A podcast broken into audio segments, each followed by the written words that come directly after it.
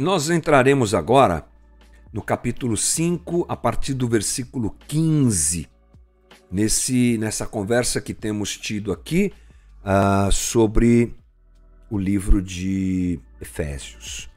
Mas antes disso, quero fazer uma rápida introdução aqui, falando algumas coisas sobre o que nós falaremos a partir de hoje. Eu chamo esse tema desse capítulo, desse texto, desse, desse trecho do texto que Paulo escreve aos Efésios, de resposta ao sacrifício. Para a gente começar essa conversa, quero falar so sobre um filme que a maioria das pessoas conhece, mas pode ser que você não conheça, que é o filme O Resgate do Soldado Ryan.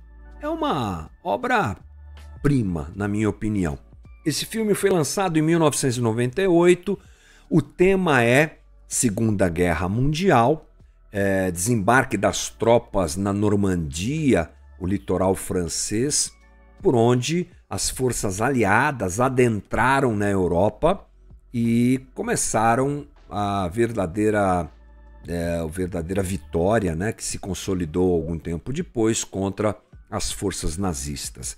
Interessante que é um assunto que eu gosto. Eu tenho alguns livros aqui. Eu tenho o livro aqui, o, o Dia D, eu tenho é, Brothers, Band of Brothers. Eu gosto, não sou assim aficionado, mas é um, é um assunto que eu acho interessante. E eu lembro bem de ter assistido esse filme. Um filme grandioso, estrelado por ninguém menos que Tom Hanks. O Tom Hanks é o Capitão Miller e nesse desembarque ali no, na Normandia, que aconteceu dia 6, 6 de junho de 1944, né? Ele recebe uma missão interessante. Ele recebe a missão de resgatar um soldado chamado James Ryan, que é interpretado pelo Matt Damon, super ator também. Ele tem que garantir o retorno do Ryan para casa, porque os demais irmãos do Ryan haviam morrido. E ele é o único filho sobrevivente daquela família e o general supremo lá das forças americanas fica sabendo disso e dá essa ordem. Então sai um grupo, um pelotão, para buscar o rapaz chamado Ryan. E é um filme espetacular que destaca o sacrifício de um grupo de soldados para chegar até o Ryan e resgatá-lo e levá-lo para casa. E tem uma cena final, eu não posso dar muito spoiler aqui, se você não assistiu o filme, eu recomendo que você o assista. Uh, mas a, a cena final é emocionante. É a cena onde o Ryan é levado a. Aliás, ele aparece já na tela mais velho, ele faz a gente entender um pouco é, o fazer por merecer. Ou seja, aquelas pessoas morreram por ele, vários do grupo morrem. Tem que falar aqui para você entender. E a cena final é o, o Ryan já mais idoso, pensando sobre o sacrifício que foi feito por ele, né? E questionando, inclusive, a esposa se ele viveu de maneira digna aquele sacrifício. Bom, é uma comparação arriscada essa que eu vou fazer, porque na verdade uh, o filme e o texto que nós leremos daqui a pouco tem uma certa conexão, mas nem não é uma conexão completa, porque no filme uh, o sacrifício ele deve ser visto como algo que deve fazer o Ryan viver por merecer, como se ele merecesse, ele viveu tão bem que ele fez por merecer o que aconteceu. O sacrifício que é descrito por Paulo e pelo próprio texto bíblico no Novo Testamento de um modo geral, é aquele que é dado a nós mesmo quando nós não merecemos. Aliás, sempre, nunca, melhor dizendo, merecemos esse sacrifício. Mas de um modo geral, a ideia que eu quero trazer aqui é que existe um jeito de se viver que retribui esse sacrifício, uh, que faz jus ao sacrifício de Jesus, nunca completamente, porque somos imerecedores desse sacrifício, mas é sobre isso que Paulo fala. Vamos lá? Efésios 5,15. Tenham cuidado com a maneira que vocês vivem. É disso que eu estou falando. Tenham cuidado com a maneira que vocês vivem. Que não seja como insensatos, mas como sábios, aproveitando ao máximo cada oportunidade, porque os dias são maus. Portanto, não sejam insensatos, mas procurem compreender qual é a vontade do Senhor. Não se embriaguem com vinho, que leva à libertinagem, mas deixem-se encher pelo Espírito Santo, pelo Espírito, falando entre si com salmos, hinos e cânticos espirituais, cantando e louvando de coração ao Senhor, dando graças constantemente a Deus Pai por todas as coisas, em nome de nosso Senhor Jesus Cristo. Como cristão que reconhece o sacrifício de Cristo, deve viver. Eu reconheço que ele morreu por mim. Eu reconheço que nem merecer eu mereço, mas ele fez isso. Como eu devo viver? É disso que Paulo está falando. Tenham cuidado com a maneira como vocês vivem. A ideia da frase aqui é avaliação constante. É o perceber constantemente, é o observar atentamente, é o discernir como estou vivendo a vida que me foi dada pelo sacrifício de Cristo na cruz, já que sem esse sacrifício, eu estou morto. Estávamos mortos em nossos pecados e delitos. Nós, na verdade, nascemos a partir desse sacrifício. A partir do momento da nossa chamada conversão, ou seja, o nascimento do novo homem, a entrada de cada um de nós na comunidade de Deus, claramente eu não posso mais viver sem me observar. A consciência do sacrifício de Cristo e a resposta que eu tenho que dar a esse sacrifício deve dirigir a minha vida. Eu não devo confundir isso com moralidade meritocrática, porque nunca dá para fazer por merecer. Diferente do filme, em que o diálogo tem essa, essa frase: faça por merecer. Eu nunca farei por merecer, porque ele me deu de graça. Ele me deu, mesmo eu não merecendo. Mas como eu respondo a isso? Como eu respondo a esse sacrifício? Veja você, não é moralidade. Não é ser correto para agradar um código moral. Não é ser correto ou viver da melhor maneira que eu posso porque o pastor da igreja disse que eu tenho que fazer ou porque a minha religião diz que tem que ser assim o assado, mas é porque eu tenho consciência de que Cristo morreu por mim. Ele fez o que ninguém poderia fazer. Como é que eu vivo agora? John Stott diz assim: Todos nós tomamos cuidado com as coisas que nos parecem importantes. Com o nosso emprego, com a nossa educação, com o nosso lar, com a nossa família, com os nossos passatempos, com o nosso modo de vestir e com a nossa aparência. Assim como cristãos, devemos ter cuidado com a nossa vida cristã. Sábio, John Stott sempre relevante nas suas colocações. Paulo diz então, a partir disso, que nós não devemos ser insensatos, mas sábios. Olha que interessante. Primeira coisa a perceber aqui é que a sabedoria apresentada por Paulo, ela é prática. Ela tem mais a ver com a ação do que contemplação, né?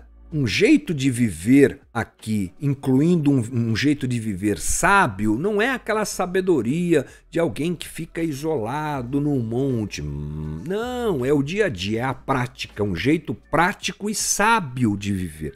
As palavras sábio e insensato se contrapõe no, na, na, forma que Paulo diz aqui, apresenta isso aqui, e ele tem a ideia de apresentar duas maneiras de fazer a mesma coisa.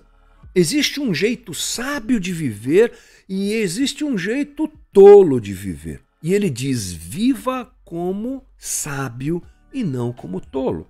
E aí ele constrói essa ideia para gente. Olha que incrível aproveitando ao máximo cada oportunidade, porque os dias são maus. Nova versão internacional apresenta o texto assim. A Almeida Revista Atualizada apresenta da seguinte maneira: remindo o tempo porque os dias são maus.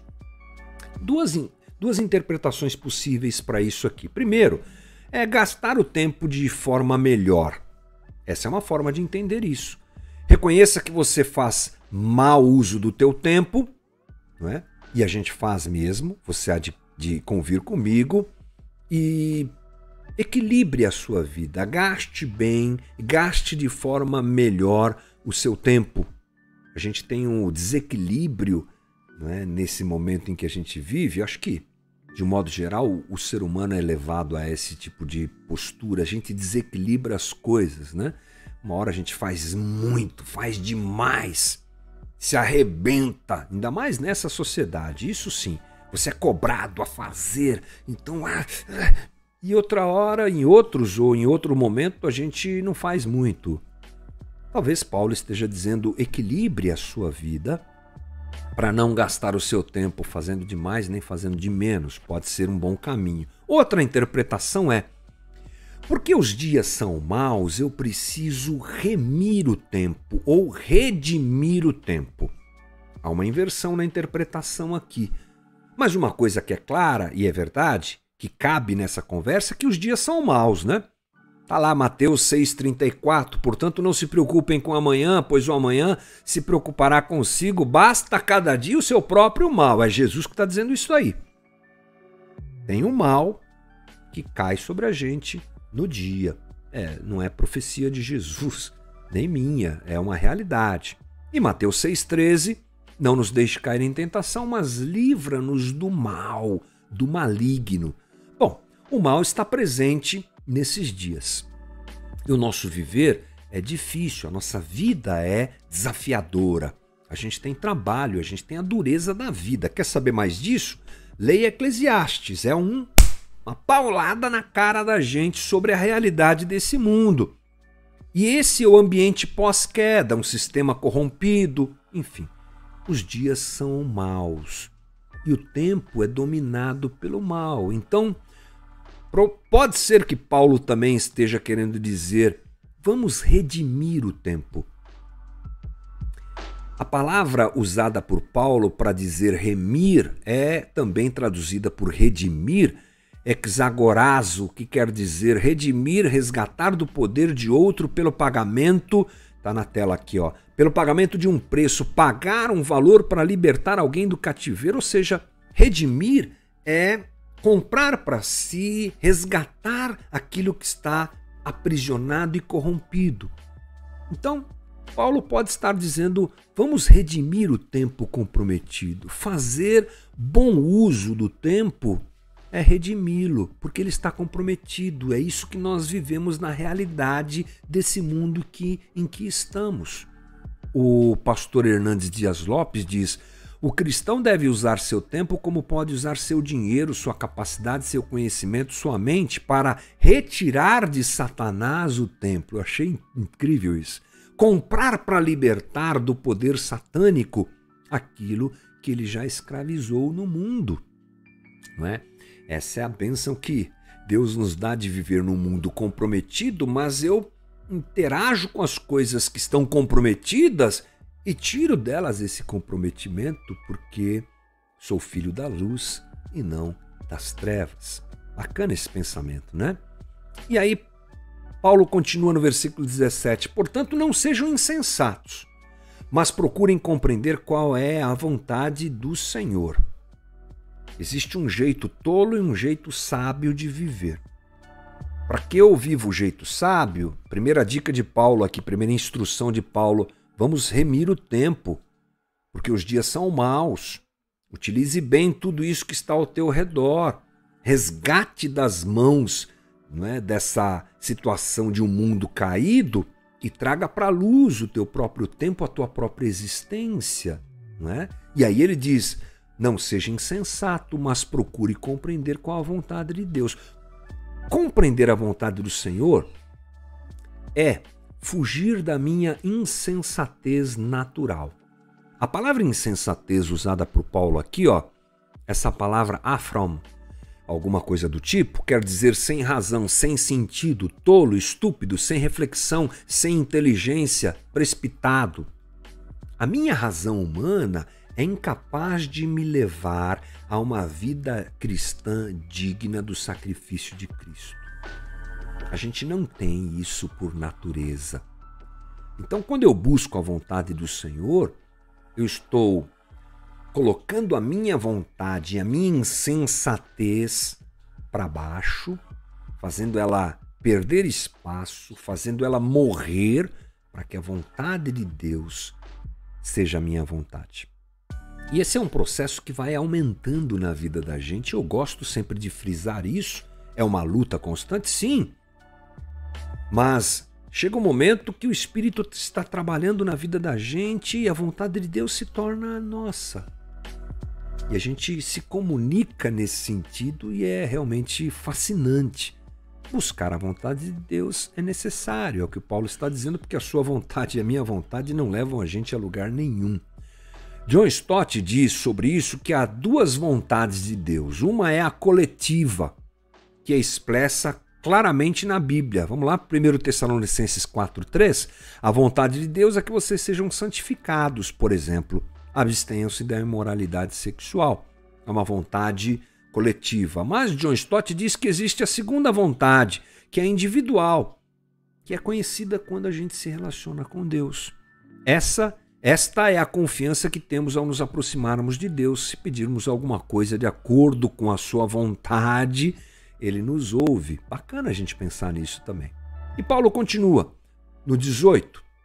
Não se embriaguem com vinho, que leva à libertinagem, mas deixem-se encher pelo Espírito. Olha, nós temos aqui na análise dessa frase dois imperativos. Não se embriaguem, mas deixem-se encher. Interessante. Dois imperativos: não se embriagar e encher-se do espírito. Vamos começar com, obviamente, com o primeiro, não se embriagar. Paulo está escrevendo aos pagãos. O culto pagão a Dionísio, a embriaguez era considerada um meio de inspiração entendeu? Há um comprometimento espiritual diante da embriaguez com esse propósito de cultuar Dionísio. Então, uma coisa que a gente precisa dizer aqui, goste você ou não, Paulo não está dando uma ordem para as pessoas não beberem bebida alcoólica. Não é. Não é esse tipo de ordem. Se, se alguém vier falar sobre isso com você utilizando esse texto, a interpretação está equivocada. Aceitável, essa situação é aceitável, obviamente, dentro de uma situação moderada, respeitando os demais. É isso que Paulo com certeza está dizendo aqui. Não se encha, não se, se enche a ponto de se embriagar com o vinho, que ele vai levar à libertinagem vai ter problema de relacionamento com as pessoas e é assim que acontece, né? A embriaguez tira da gente o domínio próprio. A própria embriaguez ela é um contraponto ao fruto do espírito, que é o domínio próprio. Alguém embriagado perde as estribeiras e, a, e aí então libertinagem, há então contenda, há então problema. É isso que Paulo está dizendo. Não vá por esse caminho, vá pelo caminho de se encher pelo Espírito, ou se encher com o Espírito Santo, encher é, do Espírito Santo. Muito bem, uh, nós devemos levar essa uh, advertência a sério, sem dúvida nenhuma. O pastor Hernandes Dias Lopes diz assim: o álcool é um ladrão de cérebros. A embriaguez, deprimindo o cérebro, tira do homem o autocontrole, a sabedoria, o entendimento, o julgamento, o equilíbrio e o poder para avaliar as coisas. Ou seja, a embriaguez impede o homem de agir de maneira correta. E aí nós temos essa realidade de se perder o controle até na própria palavra usada por Paulo, libertinagem. Azotia que diz vida dissoluta, ausência de bons costumes, descontrolada, realiza desperdício e aí por diante. Paulo usa o exemplo do vinho para exortar os Efésios que não se pode perder o controle. Na nova vida em Cristo, a minha vida deve estar sã. Isso também é um recado muito claro de Paulo, uma palavra muito clara de Paulo aqui para gente. Há outras coisas que podem fazer a gente perder o controle da mente, né? Sim, o ciúme, a paixão, o ódio, a ganância, a inveja, a libido exagerada. Essas coisas corrompem a, a nossa capacidade de, de discernir as situações e a nossa capacidade de controlar a nossa própria vontade. A mente humana, a gente não pode esquecer que é um campo de batalha. Nós devemos renová-la pelo Evangelho de Jesus Cristo. Romanos 12, 2. Não se amoldem ao padrão desse mundo, mas transformem-se pela renovação da sua mente para que sejam capazes de experimentar. Está lá embaixo isso, olha, pronto. Uh, e comprovar a boa, agradável e perfeita vontade de Deus. Digo de novo que Paulo não dá uma ordem a respeito do consumo de bebidas alcoólicas porque muitas vezes isso é colocado a partir dessa leitura bíblica, coisa que não é correta. O que nós devemos levar em consideração a respeito disso é o nosso próprio limite quanto ao consumo de um vinho, consumo de uma cerveja, consumo de qualquer bebida nesse sentido. O nosso próprio limite sempre é muito importante e o limite do outro. O limite do outro também deve ser é, percebido por nós e utilizado como um freio nessa situação. Porque, ainda que você tenha a sua liberdade, e pode ter mesmo, porque o texto bíblico nesse sentido é muito claro, em tomar alguma bebida alcoólica, lembre-se do outro. Tome cuidado com o outro para que isso não afete as relações. Tá bom, gente? Muito bom. Então, Paulo está falando sobre como a gente deve viver como a gente deve se comportar, já que a gente tem em vista o sacrifício de Cristo na cruz. Amanhã a gente continua, vamos falar sobre encher-se do Espírito, né? Já que não falamos sobre isso. Então amanhã a gente volta nessa conversa e continua esse papo bom aqui.